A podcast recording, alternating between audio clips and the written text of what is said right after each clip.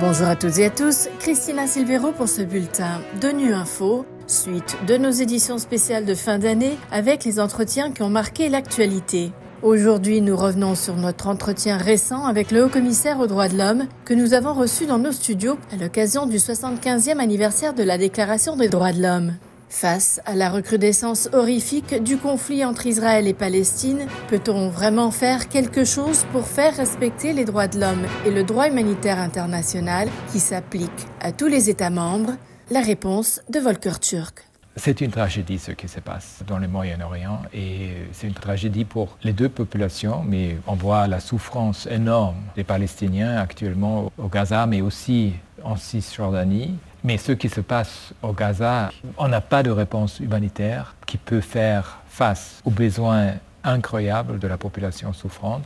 Et ça veut dire qu'effectivement, il faut trouver des solutions pour que ceux qui dirigent ça soient au courant de leurs responsabilités à l'égard du droit international humanitaire, mais aussi à l'égard des droits humains. Et la responsabilité est importante parce que c'est quelque chose qui règne trop si ce n'est pas fait. Et on a besoin de cette responsabilité et aussi de faire en sorte que quand il y a des enquêtes, qu'il faut le faire parce qu'il faut absolument des enquêtes et la documentation de tout ce qui se passe pour que dans le futur, on ait une idée plus claire de la vérité.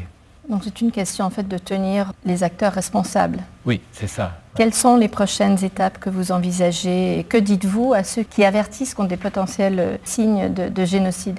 Alors on est très préoccupé par le langage déshumanisant qu'on voit parmi les leaders militaires et politiques en Israël. Pas tous, mais il y a quelques-uns qui ont utilisé un narratif qui est très très préoccupant, aussi de la part de Hamas d'ailleurs, de tous les deux côtés.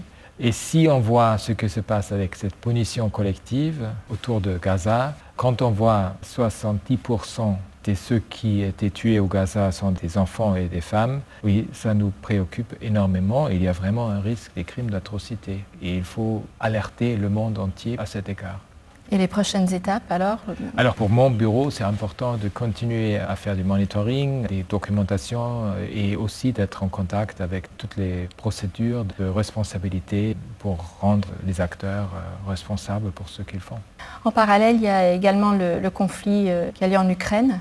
Là aussi, vous avez dénoncé de graves violations des droits de l'homme commises par les forces russes, notamment d'une régularité, vous avez dit, choquante, des dénonciations qui ont peu d'effet en fait. Alors, euh, il y a plusieurs mécanismes qui sont en place, qui font justement du monitoring et qui euh, émettent des rapports régulièrement. Mais comment est-ce que vous faites pour que les projecteurs puissent rester aussi braqués sur la situation en Ukraine alors qu'il y a euh, ce conflit à Gaza et... Alors, c'est clair, la situation en Ukraine, il faut toujours mettre l'accent sur ça aussi, mais il y a aussi le Soudan, par exemple, il y a Haïti, on a encore des, des grands... la situation des droits humains en Syrie s'est détériorée aussi. Alors, c'est clair que nous, dans le contexte des droits humains, on doit mettre l'accent sur toutes ces situations, y inclut euh, l'Ukraine. Alors, le contexte droits humains au Conseil des droits de l'homme offre quand même la possibilité de mettre l'accent sur différentes situations graves où on voit soit des conflits ou des graves violations des droits humains. Et ça nous aide quand même à alerter la communauté internationale pour qu'il fasse quelque chose. Est-ce qu'il y a un espoir quand même de garantir, euh, par exemple, dans une guerre comme celle de l'Ukraine, qu'il y ait une procédure régulière et que des comptes soient rendus? Alors, il y a déjà la Cour pénale internationale qui est impliquée, on a des commissions d'enquête, il y a aussi la juridiction universelle. Alors oui, je, je pense qu'on va voir que la justice soit servie. Ça va durer, malheureusement ça dure toujours, mais oui, je suis optimiste à cet égard. Alors vous parlez de rendre des comptes, vous parlez de justice qui prend du temps. Que dites-vous à ceux qui remettent en question la pertinence des droits de l'homme aujourd'hui et de leur validité euh, à part égale d'un État membre à l'autre à cause de l'application qui en est faite?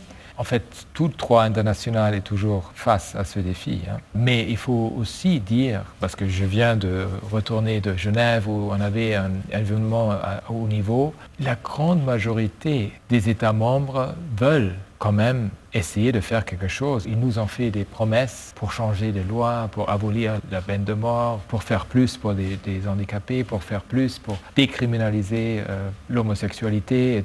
Alors on voit quand même, malgré tous les développements négatifs, on voit aussi des progrès. Il faut tirer des leçons de nos succès pour faire face aux défis.